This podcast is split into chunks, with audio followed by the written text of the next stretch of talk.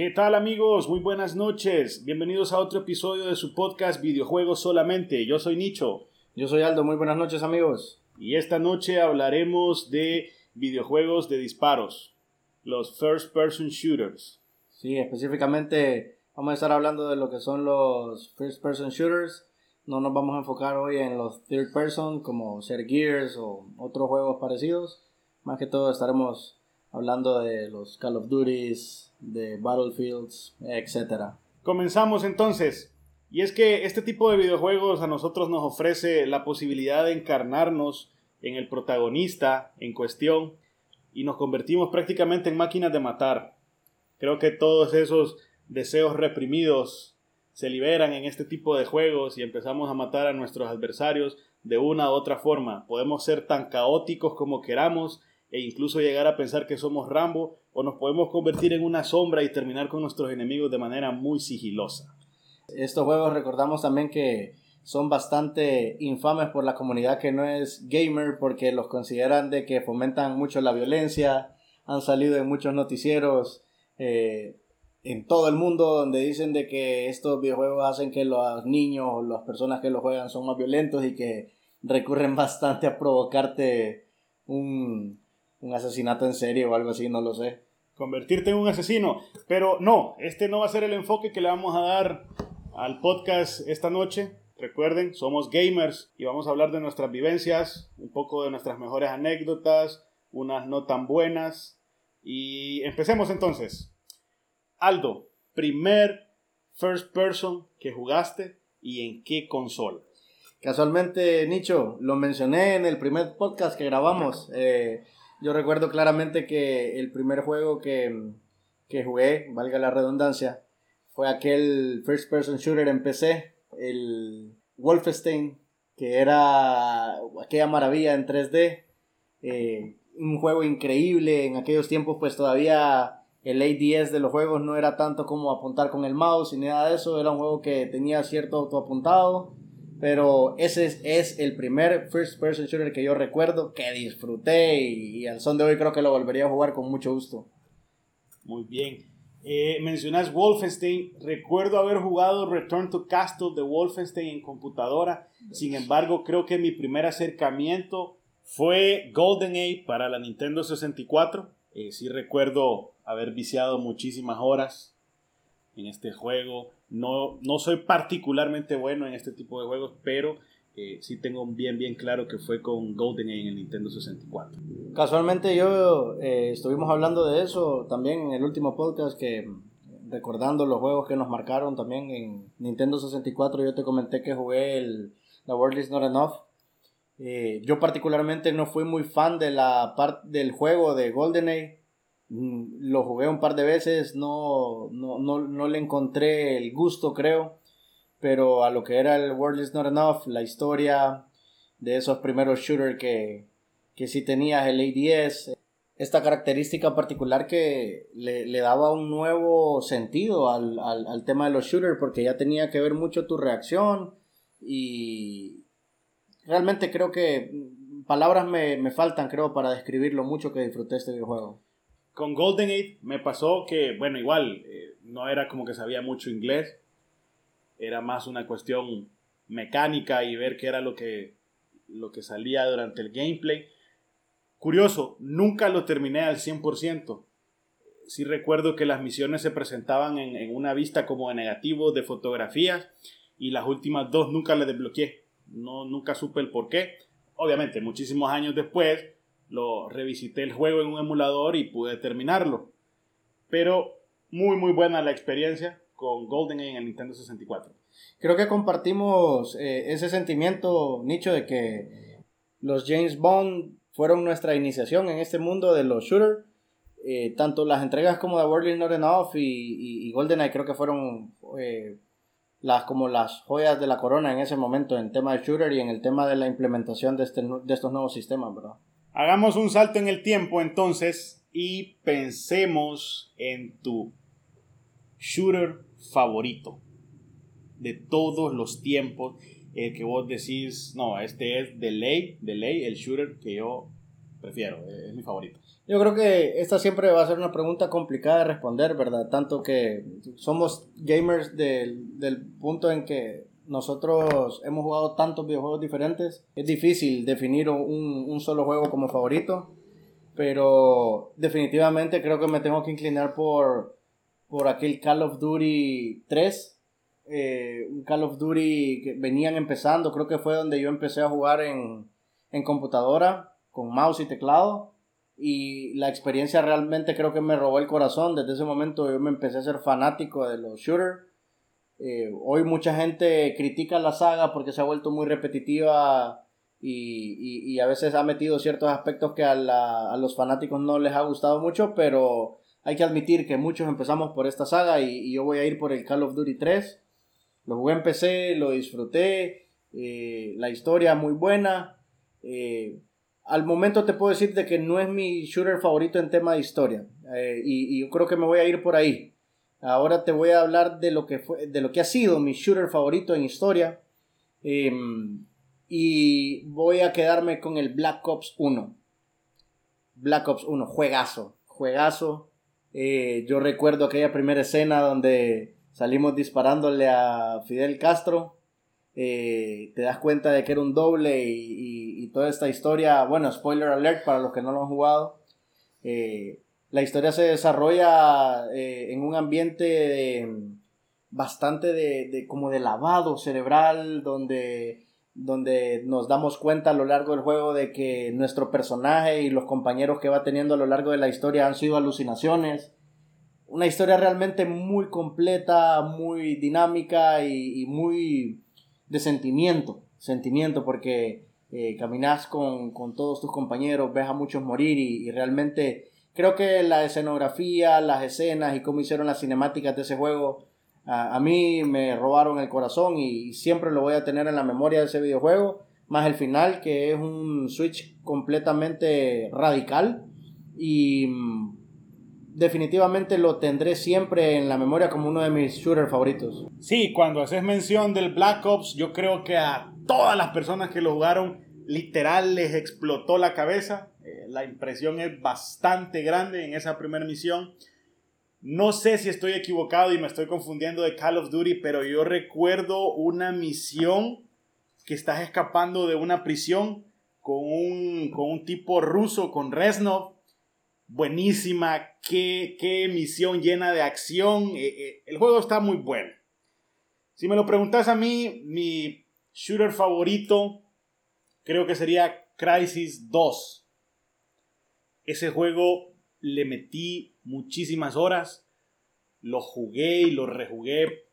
Habrán sido tres veces, creo, una detrás de otra, porque simplemente nunca tuve suficiente de, de Crisis 2 creo que lo que, lo que nos tratan de exponer o lo que nos están vendiendo es una ciudad. Ok, el, Crisis 1 te ubicas en, en, la jungla, en unas islas, pero el Crisis 2 es un cambio radical de escenario. Te encontrás en una ciudad toda devastada, post-apocalíptica. Sí se, se siente como que si fuese dentro de una jungla igual, pero eh, te haces pasos sobre escombros, edificios, calles. El juego es muy bueno y yo creo que aquí voy a entrar un poquito en, en disparidad con la mayoría de las personas. Crisis 2 yo lo jugué en computadora.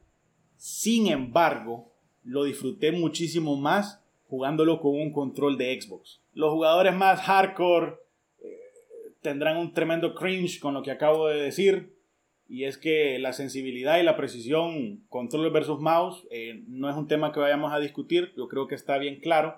Sin embargo, mi experiencia en la campaña, yo la disfruté más con el control. Y te digo por qué. Había un arma en específico, eh, la Nova, Nova 22 creo, que con los gatillos del control de Xbox, si eras lo suficientemente ágil y con la práctica, literal, esa pistola parecía un rifle de asalto. O sea, si le dabas rápido, la, la respuesta que tenías en el juego era increíble. Definitivamente Crisis 2 lo puedo volver a jugar tantas veces, eh, se, me venga en gana y lo voy a disfrutar de la misma forma. Yo creo que tanto el Crisis 2, como mencionás, y, y, el, y el, Call of Duty Black Ops, eh, ambos representaron un salto gráfico generacional muy grande y creo que también eso llamaba la atención de nosotros como jugadores. Eh, ya sabemos que el Crisis, el conocido mata PCs.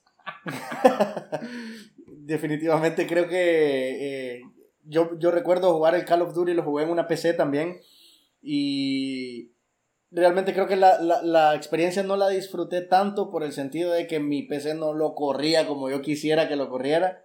Y aún así los gráficos eran espectaculares. Yo tenía caídas a 10, a 15 FPS. por, por la misma carga gráfica que tenía el videojuego, pero lo disfruté, me encantó. Eh.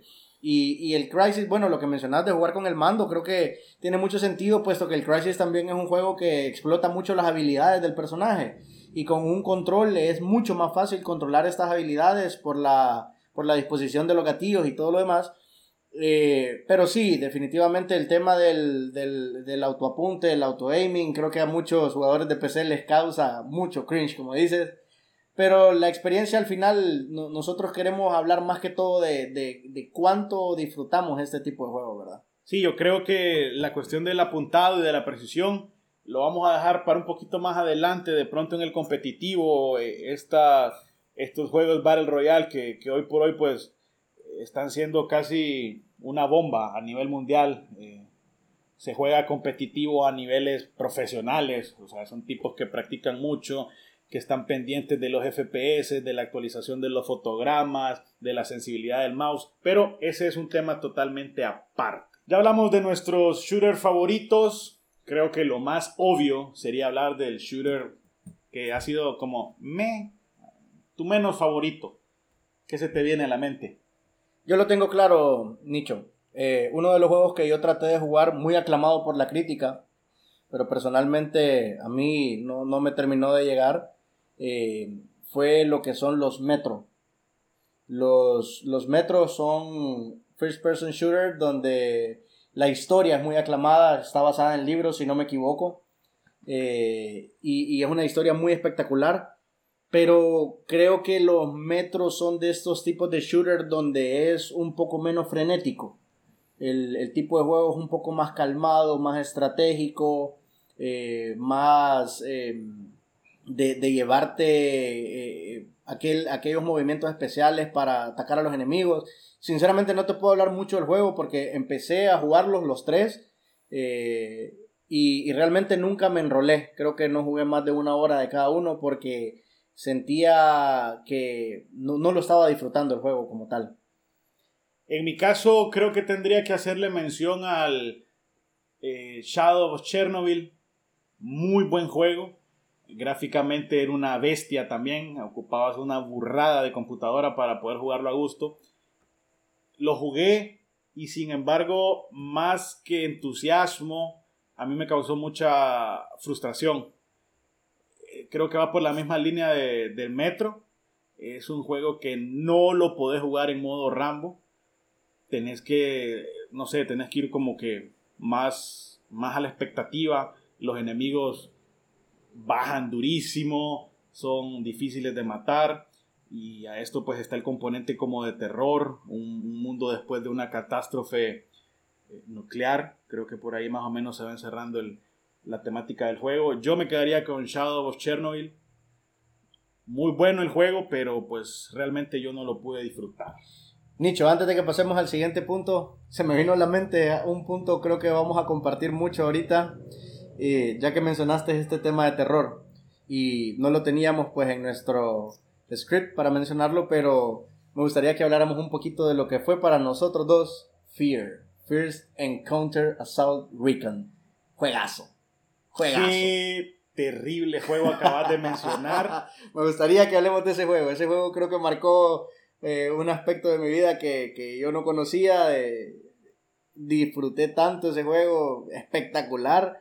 Y bueno, bueno, comencemos con tu opinión y tu apreciación del juego. Creo que vamos a, salirnos un poquito, pero creo que vale la pena. hay, un poco, hay un poco de historia ahí con el Fear. Muy bueno el juego. También burrada de computadora si lo querías jugar como, al menos como los desarrolladores lo tenían eh, en mente.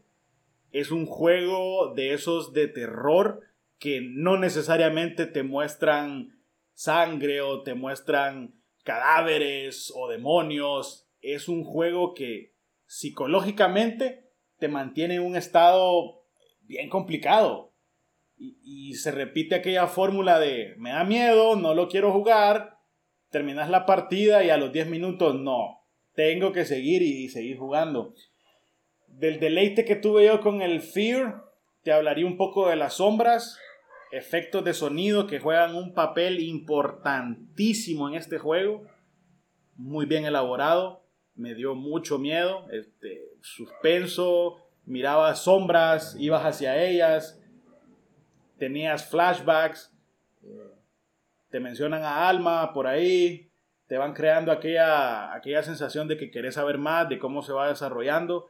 Yo creo que es un juego muy, muy bien hecho. Eh, Monolith Software creo que es el, responsable de, este juego. Una lástima que no sepamos más de, estos juegos, pero Fear, muy bueno. Da, da miedo, da miedo. Sí, realmente eh, yo traigo a mención esta, esta saga porque creo que fue también Tal vez no fue el primero, pero fue uno de esos primeros shooters que, yo jugué en computadora y realmente cambió mi forma de ver los shooters. Eh, este tema de estar alerta. Personalmente a mí una de las cosas que más me encantó, creo que desde el inicio el juego te enrola bastante en aquella persecución con Paxton Fettel. Eh, Paxton Fettel, aquel personaje que podía controlar a, a un ejército que estaba siendo creado y lo controlaba de forma genética psíquica.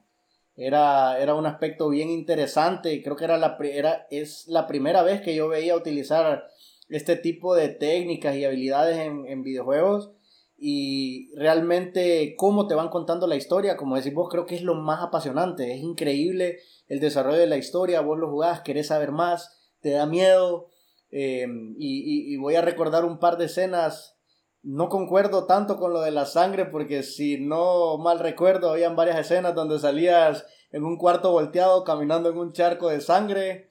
Eran, eh, eran ilusiones. Pero era sangre. Eh, parte del juego era que te ibas acercando cada vez más a aquella sala de operaciones quirúrgicas donde ibas a descubrir toda la verdad eh, sin embargo, el juego iba siendo desarrollado que era un paso a la vez, un paso a la vez. Se me acaba de, me acabo de recordar de algo, de una característica curiosa, y es que en, el Fear habían ciertos puntos en el juego en donde el HUD, eh, la interfaz gráfica desaparecía y vos sabías que las cosas se iban a poner feas. Vos no querías seguir caminando, pero ni modo, no había forma de avanzar en la historia. Sí, creo que a mí una de las escenas que más me impactó eh, para, para, los juegos que, para los, para los jugadores que realmente disfrutaron la saga, una escena donde te metías en un pasillo que al fondo había un kit de recuperación de sangre eh, y vos al darte la vuelta, eh, literalmente enfrente tuyo estaba Alma, parada enfrente tuyo viéndote a los ojos y yo recuerdo haber pegado el brinco de mi vida, hermano, porque te la presentaban de una forma en que en el momento que la veías se desvanecía exacto, de eso te iba a hablar. Al, momento que vos entrabas en, estos, en estas escenas de, sucesos paranormales o de visiones, eh, el final siempre casi era el mismo, que se desvanecían como que si fueran cenizas. A lo, a lo Avengers, cuando Thanos se deshace de la, de la gente. No me quiero ir, señor Stark. y, y otra de las escenas también, ya para terminar, era que cada vez que iba, te tocaba bajar escaleras, hacía una animación el personaje, eh, no la controlabas y en esta animación tú llegabas a la escalera y el personaje daba un giro y cuando daba el giro de repente estaba Alma enfrente tuyo y eran unos brincos terribles, eran unos sustos increíbles. Eh, realmente honor a la saga, la disfruté y, realmente quería mencionarla. Sí, si no han jugado Fear, por favor, háganse, háganse ese favor y, y vayan a darle, vayan a darle al Fear. Mencionaste minutos atrás, y es una palabra que yo la asocio de inmediato con este juego. Mencionaste por ahí la, hiciste uso de la palabra caótico y cuando mencionas caótico a mí solo se me viene un first person shooter en mente y es Doom. Definitivamente. Qué juegazo, Dios mío. Eh, estoy hablando de, los juegos nuevos, ¿sí? Muy bueno, música frenética, hay acción en todo momento. Te encarnas en el... En Doom Slayer. En el Doom Slayer Aquí no hay nada de, de exorcismo, nada. Esa escopeta y espada limpia que los partís en dos. Muy los exorcizas de un plomazo. Muy, buen juego, Doom. Eh, solo para hacer una, una un pequeño paréntesis ahí. Ok, hablemos entonces de First Person Shooter en línea.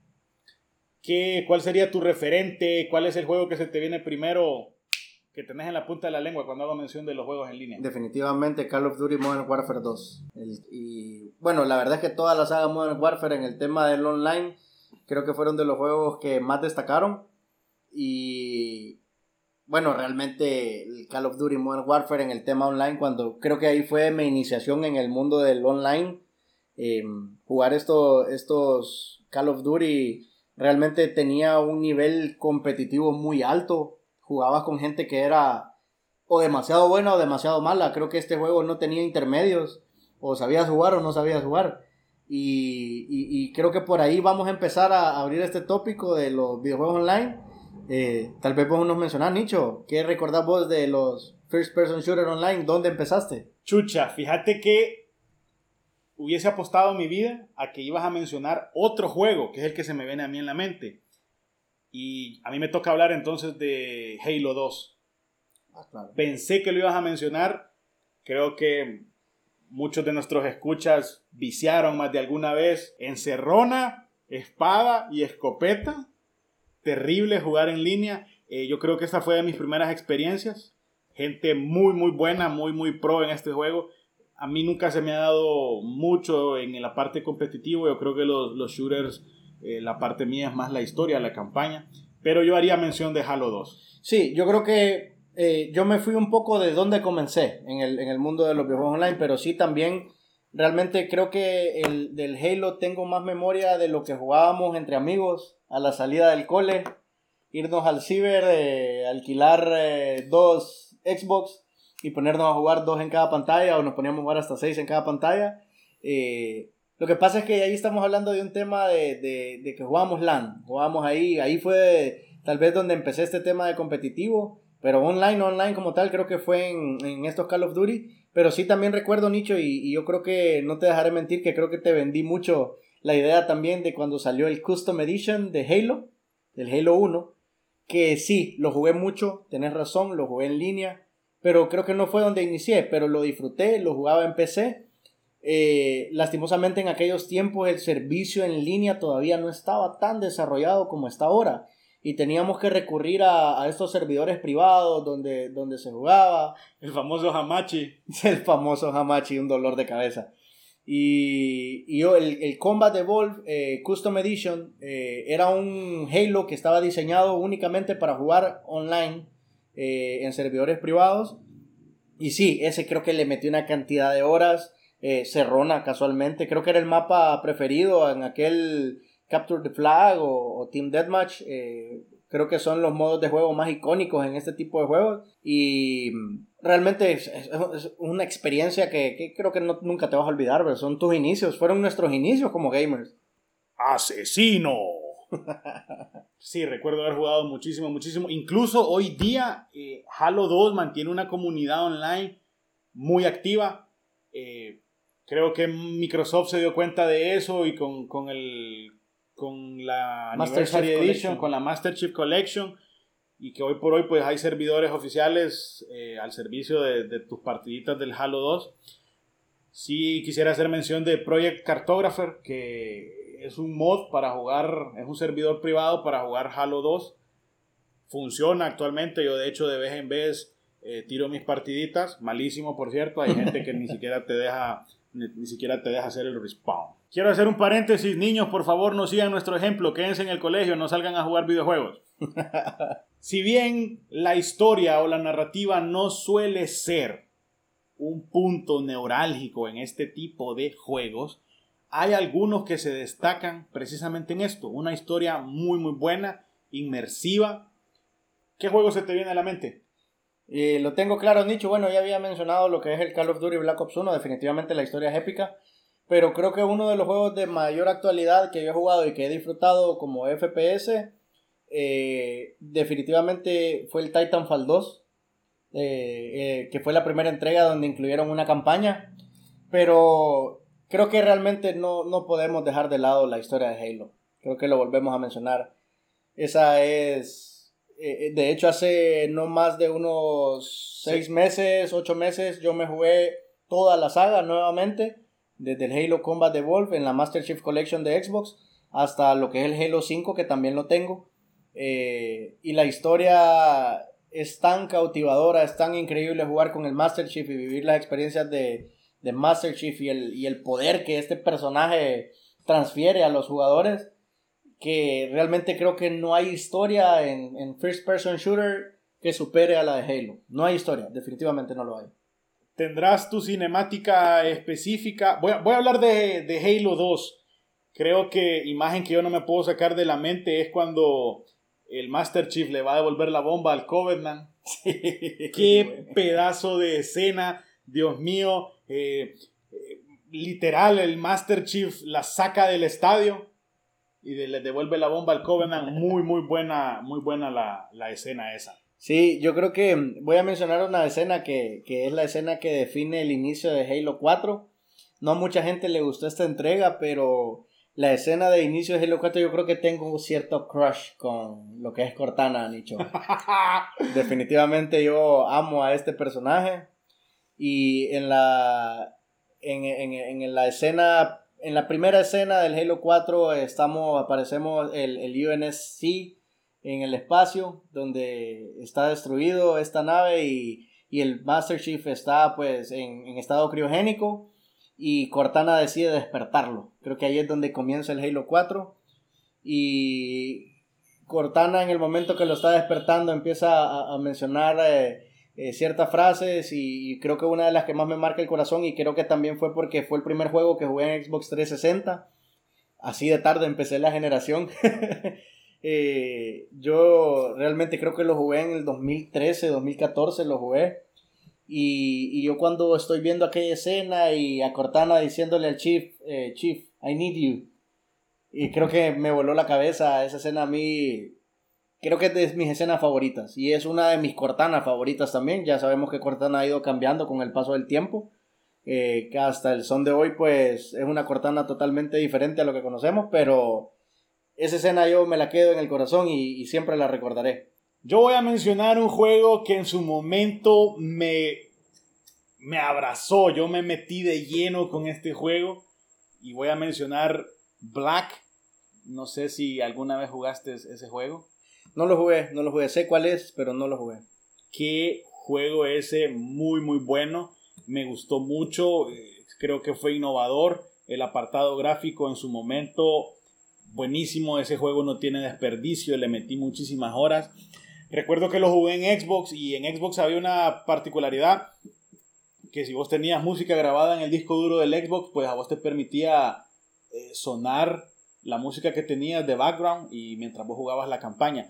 Recuerdo haber sonado muchísimas veces eh, el Hybrid Theory de Linkin Park mientras jugaba. Yo sé, no, no todos son videos de Dragon Ball con música de Linkin Park de fondo. También disfruté muchísimo Black yo creo que esa historia es la que más me ha, me ha gustado, que he disfrutado en, en, un, en, un, FPS. Excelente. Ok, vamos a ir terminando entonces este episodio. Y así muy brevemente, y digo breve porque la verdad que yo no tengo mucho que aportar, vamos a hablar un poco de los Battle Royale. Y hasta donde yo tengo entendido, pues es un poco de tu elemento, lo disfrutas mucho, jugás. Particularmente los he probado, te podría mencionar Fortnite, te podría mencionar PUBG. Eh, estuve viciando muy, muy brevemente Warzone. Soy muy malo. ¿Qué quieren que les diga? Realmente no es un tipo de juego que, que me levanto por las mañanas y digo, bueno, voy a echar una partidita de Fortnite. No, no es mi juego. ¿Qué nos tenés que mencionar de los Battle Royale?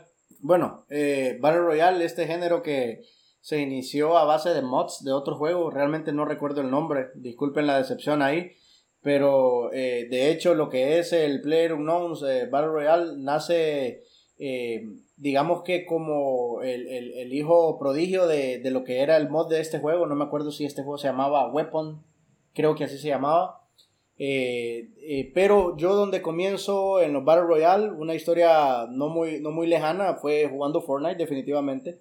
Pero yo te soy honesto, eh, Fortnite no es un first person shooter, es un third person. Y mm, lo jugué muy poco y realmente lo jugué para prepararme cuando salió PUBG para Xbox. Eh, yo creo que ahí voy a decepcionar un poco a la fanaticada que nos escucha porque estos, estos tipos de juegos creo que son más famosos en PC, más competitivos en PC. Pero yo jugué, eh, comencé a jugar y me comencé a enamorar de los Battle Royale con PUBG en Xbox. Eh, llegué a acumular 300 wins, tenía mi squad, jugamos con mucha gente diferente. en ese tiempo también acababan de activar la modalidad de buscar clubes en Xbox donde te encontraba gente eh, hispanohablante y podías compartir porque son juegos de estrategia donde tenés que estar muy conectado con los amigos y definitivamente creo que la red de Xbox te ayudaba mucho a este tema. Em, PUBG, eh, increíble juego, lo disfruté a más no poder, mal, malísimo optimizado para Xbox, debo mencionarlo. Eh, sin embargo, es, es, un juego icónico en el tema de los Battle Royale y, más hablando del videojuego como tal, creo que podríamos hablar, Nicho, también de cómo se ha vuelto casi de ley. Que ahora los juegos todos quieren implementar Battle Royale. Así de increíble ha sido la exposición de estos juegos. Y tal vez me gustaría que, nos mencionaras un poco eh, de, de, los juegos que te ha sorprendido que de la nada ahora salen con Battle Royale que antes no lo tenían creo que ni en mente. Híjole, me agarras en curva, sinceramente. Yo creo que para mí la, la impresión más grande la tuve con, con, la inserción de Call of Duty en este tipo de juegos, que hoy por hoy es, un, eh, es una bomba, es un bombazo, mucha gente lo juega. Justo ayer hablábamos que esta franquicia, solo esta franquicia creo que genera más dinero que el Producto Interno de Honduras. Sí. Nos reíamos. Yo diría que, que eso, ver una franquicia como esta, entrar en este terreno, te, te deja ver que de pronto es la fórmula ganadora de estos momentos y haciendo honor al, lema de que si no está malo, no lo repares. Así es, y bueno, yo te voy a mencionar, aquí te puedo mencionar rápidamente, como, como mencionaste, la verdad es que a mí los Battle Royale siempre me han atraído la atención desde el momento que salieron eh, para Xbox. Eh, sé que hay muchos otros Battle Royale que están para PC, H1Z1, creo que se llama uno, hay varios, hay varios. Eh, quizás la historia no comienza por donde nosotros la mencionamos, pero sí el boom el boom comienza con lo que es PUBG y todo esto, ¿verdad? Y, yo te voy a hablar de un juego de, de Battle Royale que para mí fue decepcionante, que fue el de Battlefield.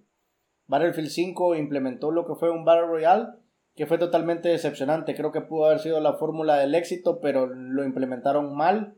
Eh, no fue lo que ellos esperaban. Y, y, ya para cerrar el tema, pues yo te voy a hablar de lo que me he vuelto más viciado en los últimos tiempos y que es de Apex. Creo que realmente después del éxito que había tenido PUBG y Fortnite, eh, lo que son esta compañía de EA decidió convertir la franquicia de Titanfall eh, en, un, en un Battle Royale. Eh, nada más que ellos hicieron un cambio radical, pues cambiaron mucho las mecánicas del juego, cambiaron mucho la temática del juego, porque hasta Apex nosotros vimos que Empezamos con héroes que tenían habilidades únicas. Cada héroe del juego tiene ciertas habilidades que te ayudan a la estrategia de, cómo finalizar o cómo comenzar una partida o, el mid-game incluso. Em, y realmente creo que Apex eh, se metió a esta fórmula un poco golpeado, ya un poco retrasado, porque Apex quería venir a comerse un pedazo del pastel de los dos gigantes, de lo que era PUBG y Fortnite en ese momento que definitivamente Fortnite, pues ni hablar, Fortnite es el, máximo líder, más por la cantidad de gente que lo, que lo juega. Pero yo últimamente pues me he hecho muy fanático de Apex, creo que te he enseñado un par de jugadas ahí de, de, buen nivel. No soy un profesional, pero sí soy muy competitivo en estos videojuegos.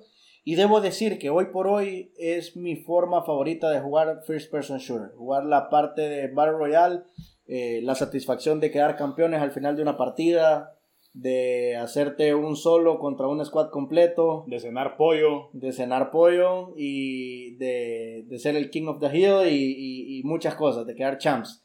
Realmente Battle Royale, hoy por hoy te puedo decir que es mi forma favorita de jugar First Person Shooter y obviamente la, jugar las campañas de los juegos más icónicos, Pero Battle Royale, muy bien, espero que no lo sigan haciendo como solo para satisfacer a cierta comunidad que realmente les pongan corazón, como hoy por hoy lo es la, la, el Battle Royale de Call of Duty, el Apex y Fortnite, que creo que hoy por hoy son los tres líderes en este, en este ámbito, ¿verdad? Son los referentes. Ahí lo tienen. Esto ha sido el episodio de esta noche. Hemos hablado un poco acerca de los first person shooters, los que nos han gustado, los que no nos han gustado tanto, nuestras experiencias. Siempre es un placer poder estar en contacto con ustedes, agradecerles su tiempo. Se despide de ustedes Nicho. Yo soy Aldo, señores, que tengan buenas noches. Y esto es Game Over.